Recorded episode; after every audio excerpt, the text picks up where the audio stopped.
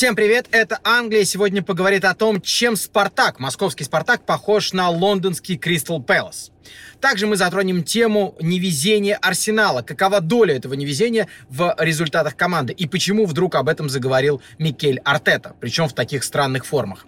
Ну и, конечно же, кто же главный претендент на чемпионство помимо Ливерпуля? Кто составит ему конкуренцию в борьбе за титул? Об этом говорим с автором sports.ru Вадимом Лукомским и с нашим англичанином Александром Гуриновым.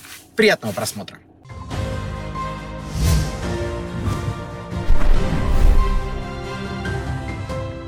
Ну что, привет, коллеги. Я ожидал, что Саша Горюнов у нас в толстовке Ливерпуля появится, но получилось ровно наоборот. С толстовки Арсенала вышел Лукомский. Начнем с Ливерпуля. Тем не менее, 7-0 победа над Кристал Пэлас. Теперь не Спартак, последняя команда, которая проигрывала Ливерпулю 7 мячей. Саш, ты был на этой игре. А, насколько это аномальная победа а, или насколько она закономерная? Ну, мне кажется, там много чего сошлось. Э, система Ходжсона оказалась очень пох... как-то очень подошла под э, ливерпульский футбол. Опять же, Ходжсон пытается в этом сезоне играть в несколько более открытый футбол, и это сыграл Ливерпуль на руку. С другой стороны, винить в этом Ходжсона, может быть, нельзя, потому что, в принципе, он продолжает выигрывать свои 35% игр. А, он буквально за неделю до этого а, дал бой Тоттенхэму, который, в принципе, отдал ему по ходу матча инициативу. Ну, а в этой игре, в принципе, при счете 1-0 эм, у Кристо Паласа было несколько моментов, ну, наверное, штук пять, но их подводил последний пас. А, то есть просто качество исполнителей. То есть, например, я, вот для меня Джордан Аю – это такой типичный нападающий а, нижней половины турнира таблицы, которому просто в решающих моментах ну, класса не хватает. То есть он не может принять правильное решение, которое, например, может принять Роберто Фермино. И в как, один из моментов, когда он просто на пустые ворота должен был вывести Заха, а при этом отдал передачу позади его, позади него. То есть, мне кажется, в момент Заха просто убил. А, вот. Ну, а с точки зрения Ливерпуля, а, во-первых, а, в отличие от матча с Тоттенхэмом, Ливерпуль а, просто удары были просто все не берущиеся. То есть напомню, что против Тоттенхэма они почему-то все время лупили в Лориса, ну, не без помощи защитников. Но в этот раз просто был такой феноменальный финишинг. И Третий гол Ливерпуля, конечно, такой совершенно хрестоматийный, когда они из собственного угла после там... Там до этого была небольшая буча между Трентом и Ван Анхонтом.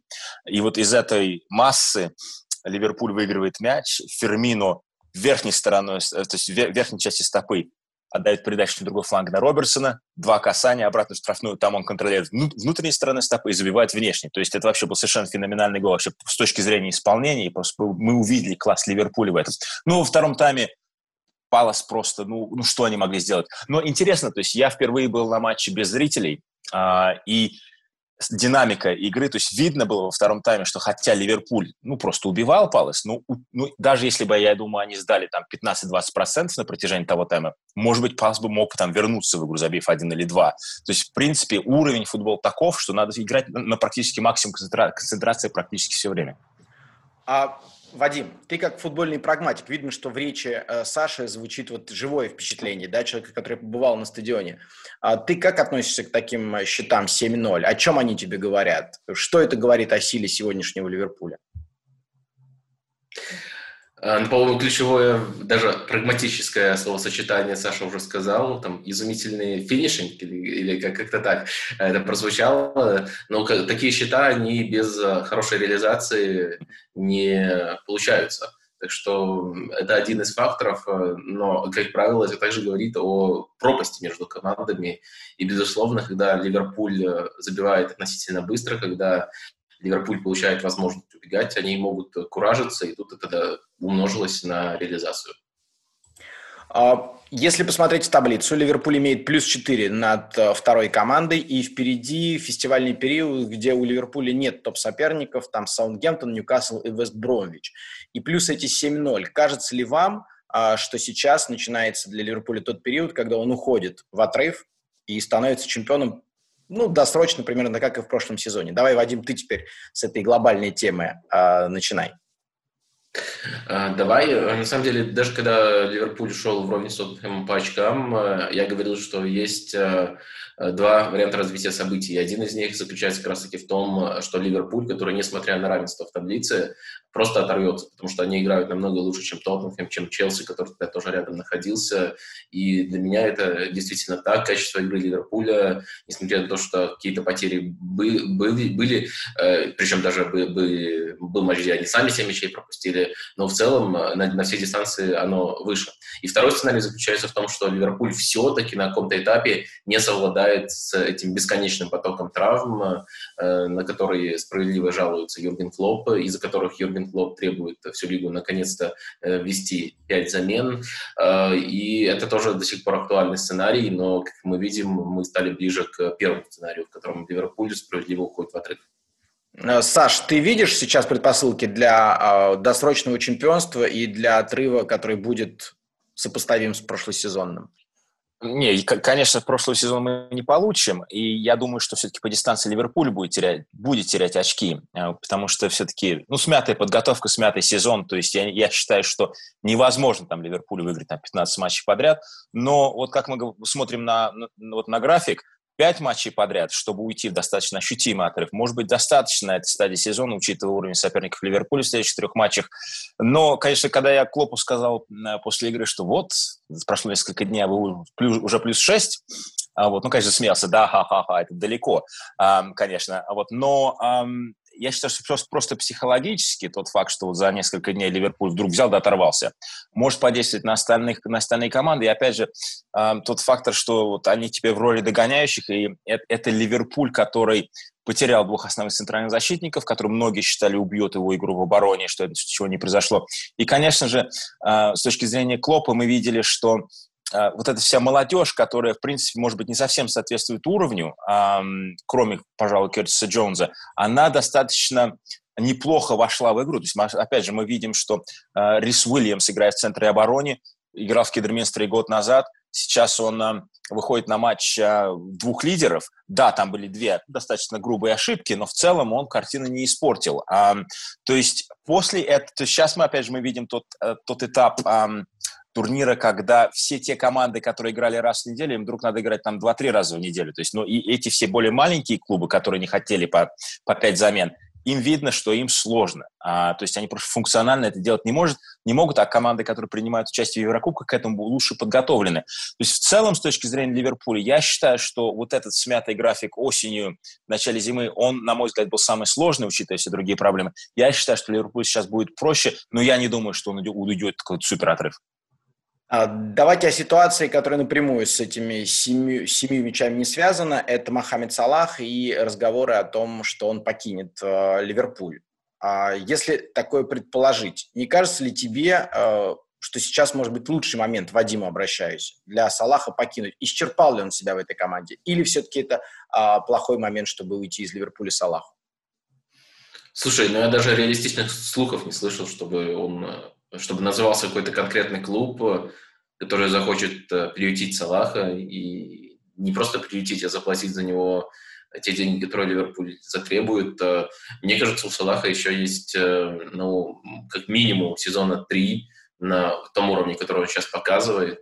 А я, кстати, в отличие от многих, не делю его первый сезон в Ливерпуле и все остальное. Мне кажется, поменялись немножко его стилистические характеристики, но уровень не упал. Да. Он всегда играет э, очень топово. Э, так что мне кажется, что еще несколько сезонов на таком уровне у него есть э, прямо-таки точно, а дальше зависит там, от его отношения к делу, от того, насколько Ливерпуль будет лоялен к более возрастным футболистам, потому что постепенно придется менять не только Салаха, но и большую часть состава, потому что очень равномерно, по сути, Ливерпуль э, стареет. Вот сейчас они находятся как раз-таки в пиковом возрасте, и если не начать перестройку постепенную, э, плоды которой э, немножко наблюдаются, просто эти игроки пока не играют в старте, тогда, тогда могут возникнуть проблемы, но мне кажется, еще рано говорить об уходе Салаха.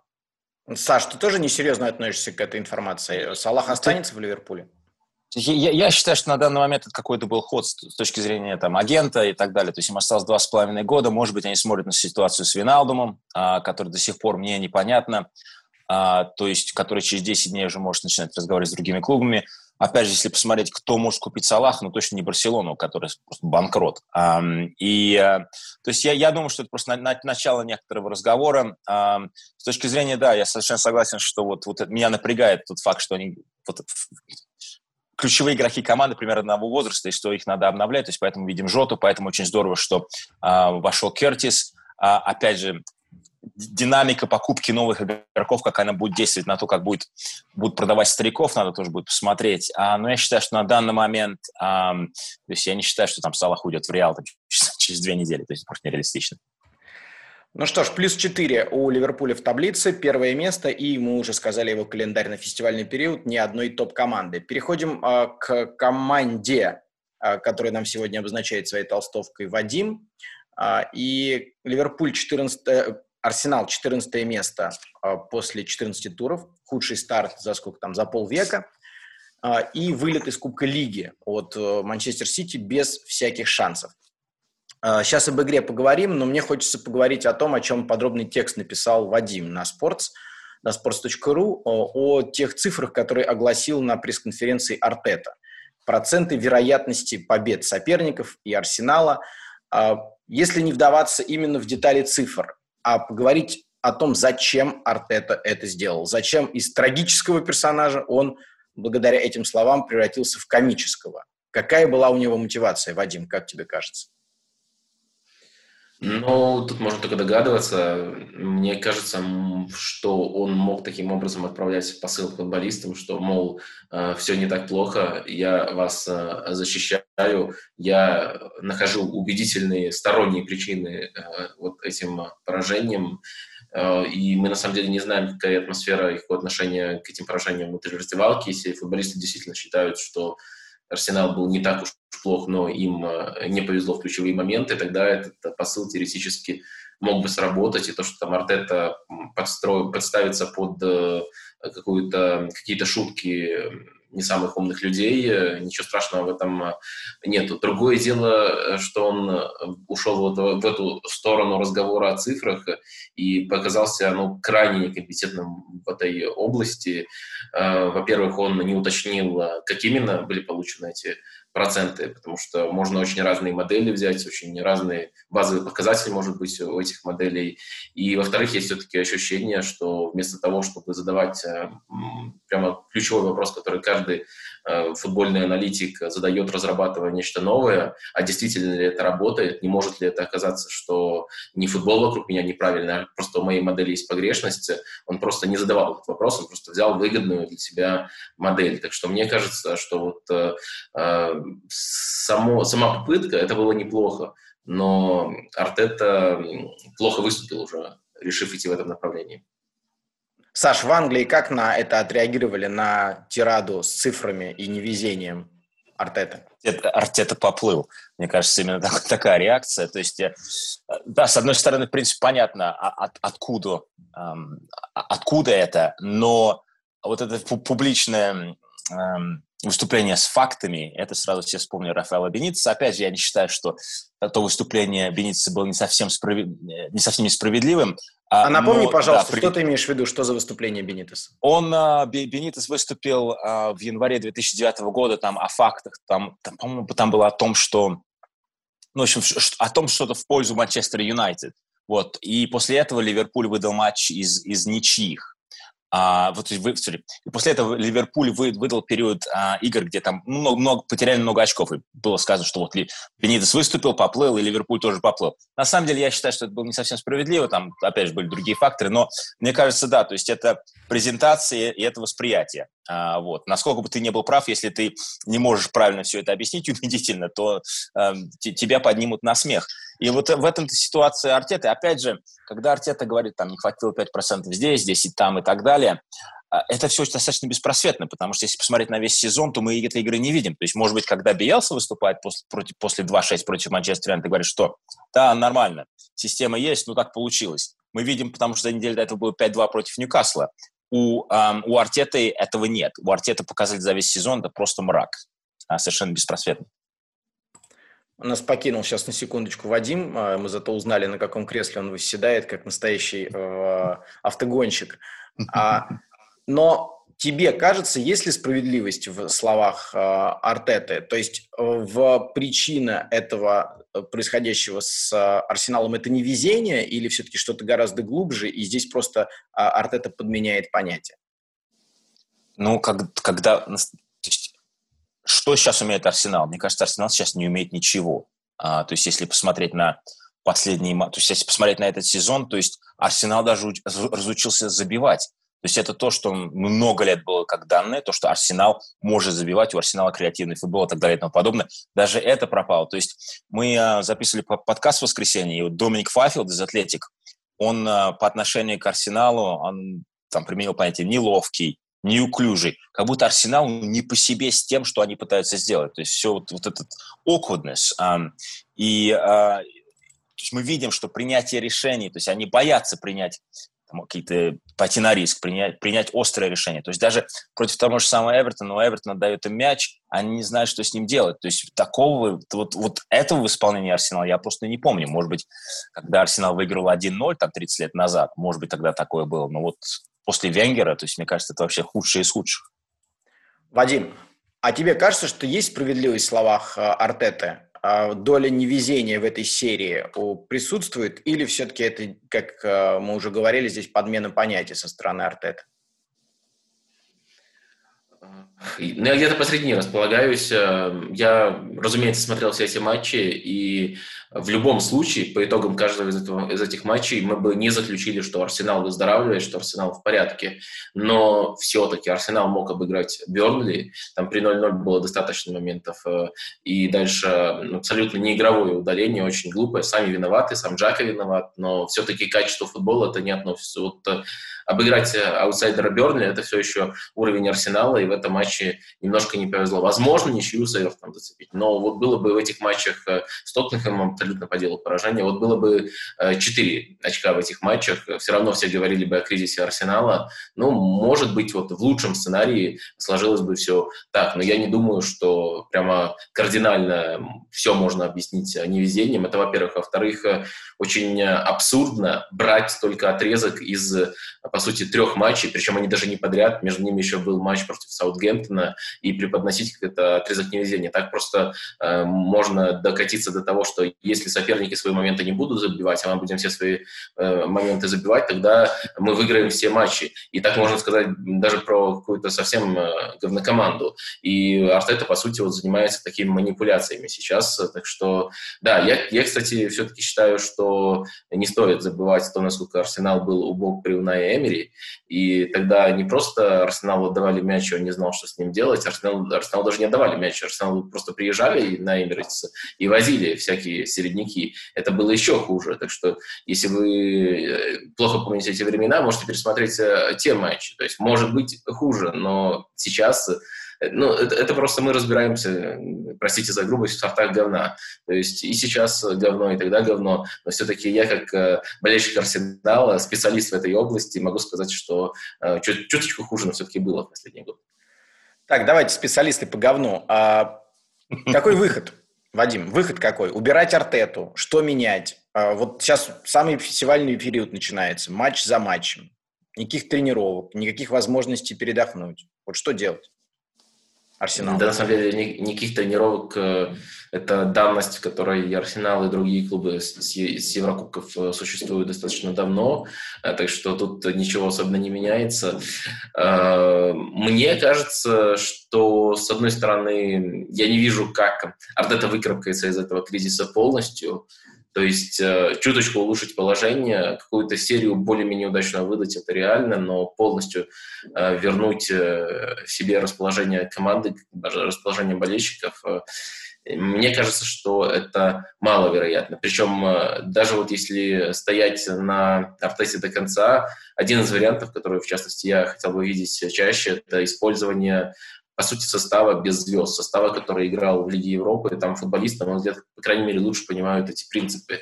Но если он пойдет этим путем, он, э, скажем так, э, пойдет также на конфликт с самыми ценными активами клуба, то есть это тоже недолгосрочный вариант. Я не вижу долгосрочного варианта, при котором Артета добивается успеха. При этом э, я не думаю, что прямо нужно лишать его всех шансов и форсировать это увольнение и считать, что вот Артета уволили, и дальше клуб будет выздоравливать, потому что проблемы глубже, они в том, как вообще в клубе принимаются решения, в том, как клуб ведет себя на рынке, в том, как клуб ведет себя с агентами. Так что э, Артета и не решение, и не корень проблемы. И это, наверное, э, самое трудное. Наверное, я бы все-таки увольнял Артету, но в конце сезона. А какое место они теперь займут? Саш, у тебя какие ощущения? Где закончит этот арсенал? Ну, опять же, если они выиграют несколько матчей, то э, к восьмому поднимутся, но мне кажется, им лучше в этом сезоне остаться без Еврокубка, где-то в центре турнирной таблицы. И сейчас действительно очень, э, мне кажется, важно будет им разобраться во второй половине сезона вообще, где куда идет клуб дальше, и с точки зрения политики, эм, то есть, да, вот Вадим говорит об игроках, вот мне тоже уже многие говорят о том, что, может быть, вообще всех выгнать, всех, кому за 30, может быть, кроме Обама Янга, но если мы это сделаем, мы выгоним Виллиана. Опять же, политически э, Артета притащил Виллиана в клуб, и Виллиан совершенно пустое место. Это и... не совсем так. Э, не совсем так, но... притащил. Эду Гаспар притащил. У, у Виллина и Эду Гаспара один и тот же агент Кия Джурабчан, и мне кажется, это сыграло намного более важную роль, чем вот это. Ну, счита, вот, и многие журналисты, да, но многие журналисты здесь считают, что все-таки он его игрок. Что да, хотя там с помощью других, но вот именно Артета, вот он, он согласился, что вот, вот, а вот Виллин будет его. И то, тот факт, что вот он совершенно не работает, а, не плюс Артеты. А, и действительно, то есть ситуация такая, что новый молодой тренер в первом клубе у многих не получается часто разобраться во, то есть во всем том, что, что происходит. Я не знаю, может даже вспомнить Бескова в торпедах в 50-х. То есть он там тоже с политикой, э, с политикой просто не разобрался. Так что может быть ситуация такая, что Артете надо уйти и попробовать где-то еще раз по-новому. Видно, что ты исторические подкасты, Саш, записываешь там про советский футбол. А, это мы заметили. А, итак, я позволю себе расписание на этот период Арсенала вам огласить. Это Челси в ближайшем туре, далее Брайтон и Вест Бромвич. Ну, я не знаю, любой календарь для Арсенала сейчас это что-то страшное. А давайте вернемся вверх турнирной таблицы и поговорим о матче Тоттенхэм-Лестер. Тоттенхэм проиграл дома 0-2. Тоттенхэм недавно был на первом месте, теперь скатился даже за пределы пятерки, а Лестер как раз второй – и здесь, намешивая несколько тем сразу, я хочу вас спросить, а кто же главный претендент э, в, в этой погоне за э, Ливерпулем? Кто главный претендент, кроме Ливерпуля, по-вашему? Исходя вот из расклада сил сразу под и вот опираясь на матч Тоттенхэм-Лестер, возможно. Ну, давай я попробую Ответить, да. Ну, с одной стороны, я как человек, который отвечает больше за рациональный взгляд, должен говорить Манчестер Сити, потому что, несмотря на то, что Манчестер Сити сейчас идет на восьмом месте, ну, там плотность, конечно, высокая, и матч в запасе еще есть э, практически все аналитические модели указывают на то, что если кто-то и поборется на дистанции с Ливерпулем, это по-прежнему Манчестер Сити. При этом для полноты картины нужно говорить, что это слабейший Сити вот за все время работы Гвардиолы. То есть, э, возможно, в модели заложено э, то, то, то насколько в целом э, мощный performance они показывали в прошлые сезоны, что у них вот есть этот потенциал, но это не одна модель, это прямо несколько моделей, которые основаны именно на том, как э, часто Сити создает угрозу, некоторые иные на том, как часто Сити э, добирается до опасных зон, из которых э, теоретически может создавать угрозу, и все команды оцениваются таким образом, и Сити, на самом деле, несмотря на то, что не добирают по результатам, выглядит в этом отношении все еще убедительно, и они могут претендовать на то, чтобы э, быть главным конкурентом. Но это вот мой занудный ответ, а мой ответ как именно зрителя, я, я все-таки все матчи АПЛ стараюсь смотреть.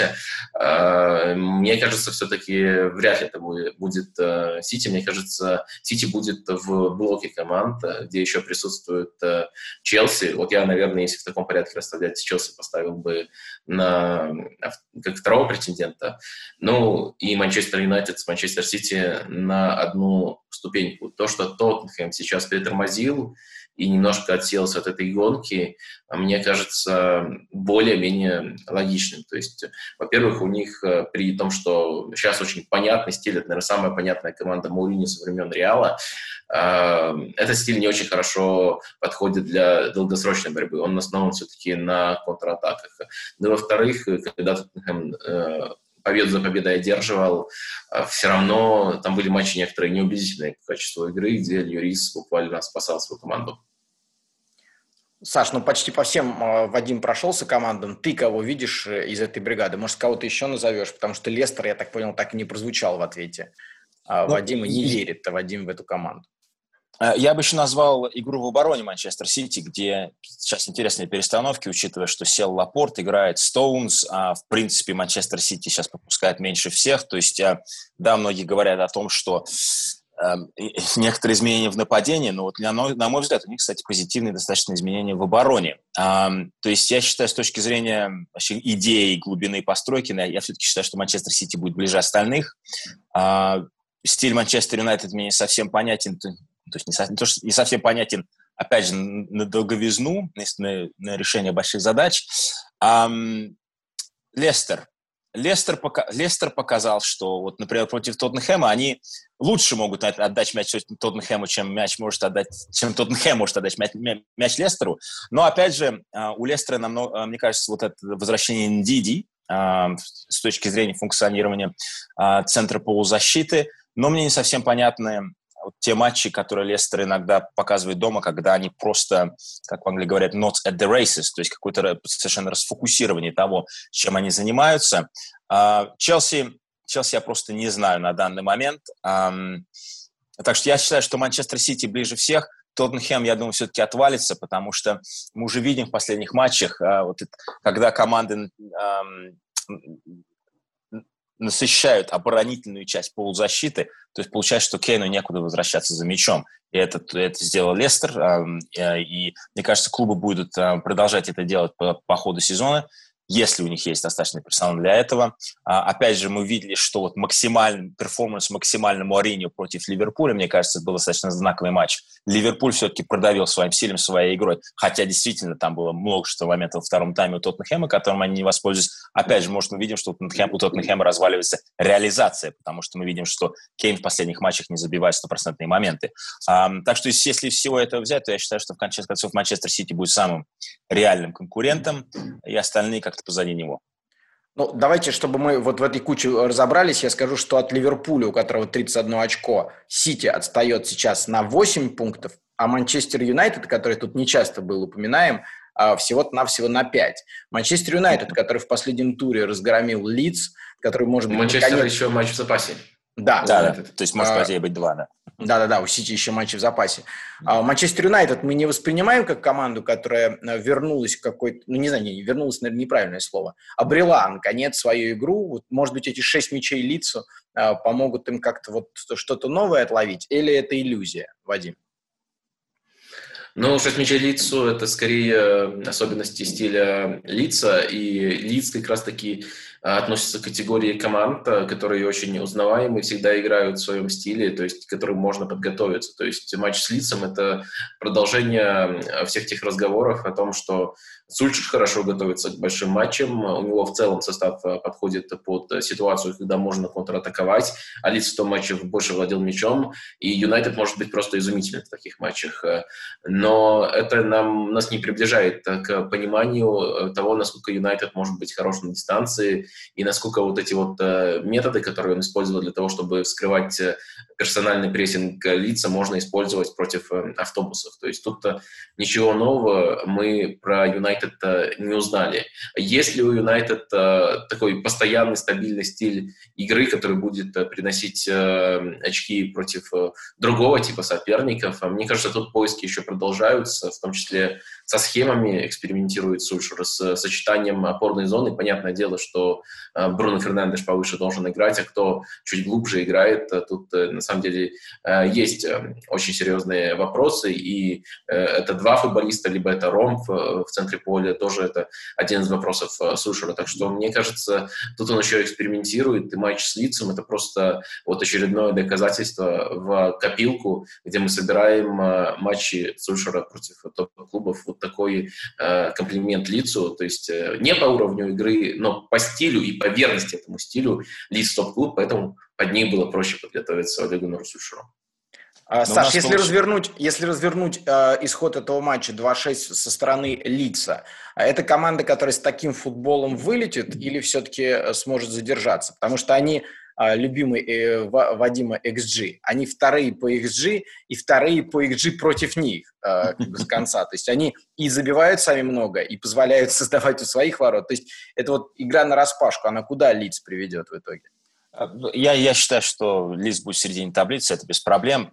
Просто не, надо не забывать то, что Лидс уровень футболистов, которыми Лидс играет в этот стиле, откуда они всех набрали. Потом смотрим, откуда набрал футболистов Манчестер Юнайтед. То есть тот факт, что Лидс выходит на такое сражение с э, клубом, где игроки там, по идее, по идее на 2-3 уровня выше, это уже сам показатель. И, в принципе, другой показатель – то, как Лидс играл с Ньюкаслом. А, то есть а, то, как он их просто дожимал и физически, и, а, и стилистически.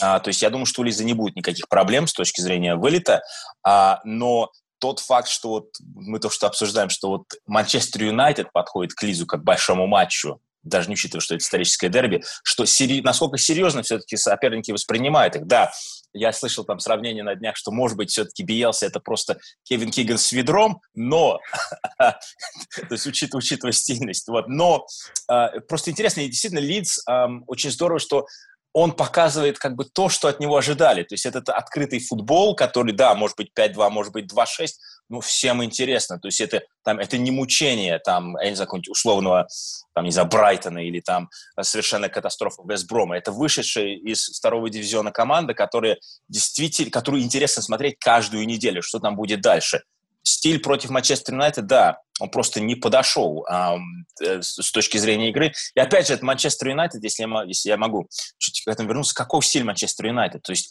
я просто смотрю там по, по сезонам. В прошлом сезоне Манчестер Юнайтед стал лучше играть против топов и хуже играть против а, более мелких команд. Сейчас обратно все наоборот. То есть мы за два года вернулись в круги своя с точки зрения Манчестер Юнайтед. Вообще, что нашел Солшер?